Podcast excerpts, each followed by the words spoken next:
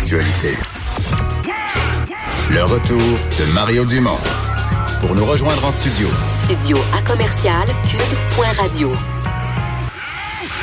Appelez ou textez. 187 Cube Radio. 1877 827 2346. On est de retour pour la chronique euh, de Gilles Barry. Bonjour Gilles. Salut Mario. Et tu nous parles de des messages de nos gouvernements, de la préparation qu'ils nous font, euh, de, de, des termes qu'ils emploient. Évidemment, ce matin, euh, euh, ce rapport dans le National Post, un rapport qui a été obtenu, qui, qui, qui est un rapport fédéral là, que M. Trudeau et son gouvernement ont entre les mains. On parle de mesures qui pourraient durer jusqu'en juillet, donc ça nous Mm. prépare à la durée là, de tout ça. Oui, ça va être long et ça va être dur. Et euh, aujourd'hui, une nouvelle, une déclaration qui a fait le tour du monde, c'était la déclaration du président de l'ONU, M. Guterres, qui dit que l'humanité est confrontée à sa pire crise depuis 1945. L'année a, a été fondée, euh, l'ONU. Donc, pour moi, Mario, puis tu t'en as parlé ce matin d'ailleurs à, à LCN, euh, TVA, le mois d'avril va être un mois qui est des plus exigeants, plus demandants et probablement, Mario, le mois le plus dur depuis 1945. Parce que C'est ce que si je on crois. regarde les efforts que font les différents pays à travers le monde, alors ça va demander beaucoup, beaucoup de discipline, de solidarité au Québec, chez nous. Alors moi, en tout cas, depuis que je suis né, je suis né en 1957, la même année que notre premier ministre d'ailleurs, je pense que ça va être le mois le plus difficile. Alors, le message qu'on va répéter puis qu'il faut répéter, c'est faut protéger nos soignants qui sont sur la ligne de feu. Alors, c'est inquiétant la question du manque de matériel. On est, On en est limite, hein? On est limite, on est borderline, les gens sont sur la ligne de front et ils sont pas équipés pour, euh, pour le combat. C'est très préoccupant. Alors là, on voit qu'il y a un problème opérationnel au ministère de la Santé. Il y a un problème de livraison de matériel alors ou protect- et d'équipements protecteurs. Et je sais qu'il y a un comité de crise, puis tu le sais, qui se réunit tous les jours. Qu'est-ce qu'on a dit? Comment on a informé le premier ministre depuis euh, les dernières semaines? Ça, il, des questions là-dessus, tu sais, parce que, entre euh, tu sais, tu sais, les rapports, Mario, j'ai été à la santé, là. C'est des bien beaux rapports, là. C'est tout en programme, c'est tout bien fait, là. Euh, introduction, développement, conclusion, sujet, verbe, complément. Mais, tu sais, attacher ça puis faire atterrir ça dans le labo, c'est un autre, c'est une autre Mm. affaire, tu sais. C'est pas nécessairement, c'est des gens qui ont de la difficulté à opérer le ministère, le système en temps de paix, imagine-toi en temps de guerre.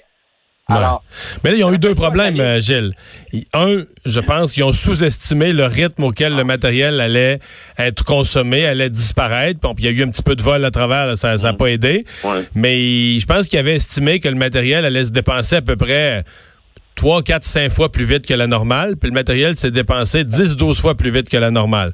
L'autre affaire, c'est qu'il y avait des livraisons prévues. Peut-être là-dessus, tu vas me dire, il y a eu un peu de naïveté.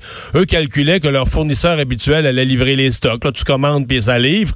Et là, ça livre plus parce que euh, chaque pays se bat pour du matériel. Ceux qui en fabriquent, euh, là, je sais pas si tu as vu l'exemple ce, ma- ce matin, là, euh, euh, du matériel prépayé par le système de santé français qui devrait être qui devait être livré. Il y a des Américains euh, par la Chine, là, des Américains sur le tarmac qui ont offert plus, puis l'avion a changé de destination et est parti pour les États-Unis.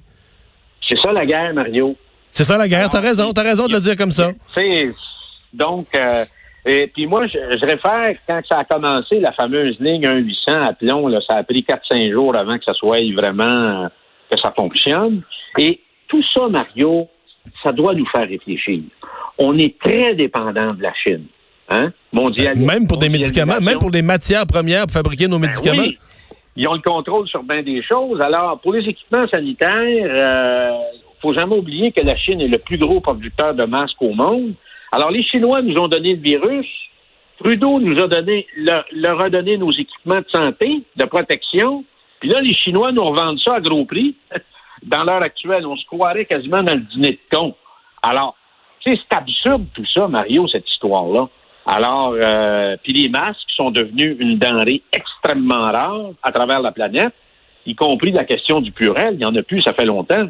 Alors, euh, la priorité du mois d'avril, Mario, il faut qu'il y ait une obsession, dans le comité de crise et, je, je pense que j'ai la certitude qu'ils l'ont maintenant, c'est de protéger nos soignants. Euh, les statistiques sont assez révélatrices. 517 centres pour personnes âgées qui sont infectées. Ça, c'est inquiétant. Alors là, on voit depuis quelques jours aussi, Mario, qu'il y a cinq entreprises au Québec qui ont décidé de se repousser les manches puis de, de faire fonctionner leur usine, de se virer sur un 25 cents, puis faire des équipements protecteurs. Alors, j'espère que le ministère de la Santé, c'est toc, toc, toc, puis on va voir si on est capable d'avoir de l'équipement, parce qu'il y a des gens qui font des masques, des équipements sanitaires pour les soignants. Euh, donc, euh, ça peut être la solution, mais il faut être capable d'amener des camions, puis charger le matériel, puis livrer ça aux gens qui sont sur euh, la ligne de front. Tout ça, Mario, nous fait prendre conscience que il y a une leçon d'humanité dans tout ça. Il y a un enseignement universel. Il va falloir redéfinir nos priorités, nos priorités sanitaires, nos priorités politiques, économiques, nos valeurs comme citoyens, comme famille, dans nos communautés, dans nos institutions et bien sûr le gouvernement, revenir aux vertus élémentaires de la vie de l'existence humaine. Et parce que là, Mario, pas fini, c'est virgule, parce que là, il faut se préparer à l'autre tsunami qu'il va falloir affronter dans les prochaines semaines. Grâce au gouvernement, on s'est acheté du temps, du temps pour recevoir une aide de l'État. Mais là, c'est le tsunami économique qu'on va avoir devant nous. tu as vu le programme, de, le programme du ministre Morneau aujourd'hui, 71 milliards de plus. Ça va euh, probablement aider à sauver la situation, aider les entreprises à garder leurs employés. Mais je veux dire, quand tout ça va être fini, là, les gouvernements vont être pris avec des déficits comme on n'a jamais connus. Mario, moi, j'ai des, euh, des gens là, qui sont euh, qui me donnent du feedback. Là. C'est terrible. Les, les avalanches, les poches de demande des entreprises auprès d'Investissement Québec, auprès du gouvernement du Québec. C'est le désespoir, c'est le désarroi. Alors, tu sais, il va falloir, ça va prendre tout un beat, une corvée nationale pour être en mesure de passer au travers ça. Euh, donc, les prochains mois, c'est pour ça que je dis, il faut tenir bon, faut être patient. Euh, le mois d'avril va être, ça sera pas une partie de plaisir, mais 2020, ça sera pas un Walt Disney pour enfants, Mario. Ça, je peux te jurer ça.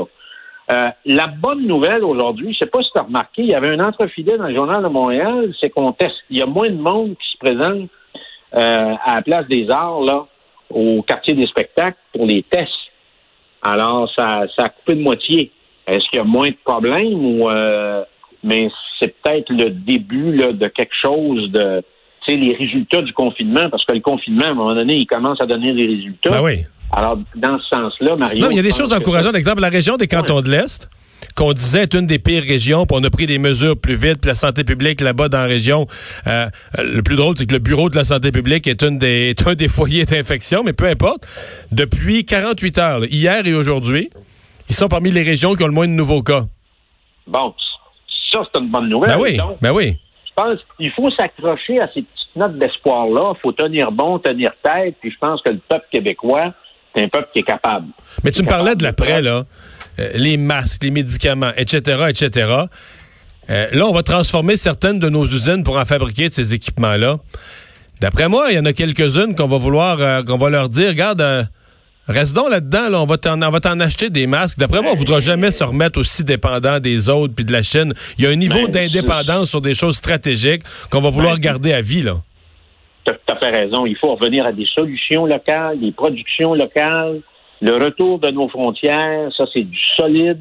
Le retour du nous, comme disait Joseph Facal dans un article cette semaine, Mario, je pense que c'est important. Les solutions de proximité. Alors, faut apprendre à stocker, à éduquer, à prévenir. Moi, je voyage beaucoup, Mario, à travers le monde. C'était mon, mon, travail dans les 18 dernières années. Je me suis souvent retrouvé avec des Asiatiques comme voisins de siège dans un avion. je me demandais pourquoi il, y avait toujours un masque. Puis ils m'ont expliqué qu'eux autres, ils sont éduqués, ils ont, vécu le, stress, la H1N1, et que de toute façon, ils sont convaincus qu'à un moment donné, il va revenir un autre problème euh, de nature, de pan pandémique. Il avait raison. Alors, puis on en voit souvent des Asiatiques au Québec, puis pas, pas, euh, pas cette année, là dans les dernières années, on se demande pourquoi ils portent des masques. Ils sont éduqués à ça, Mario. mais va voir les chiffres. Va voir les chiffres à Taïwan, à Hong Kong, plusieurs pays asiatiques, les maniaques des masques.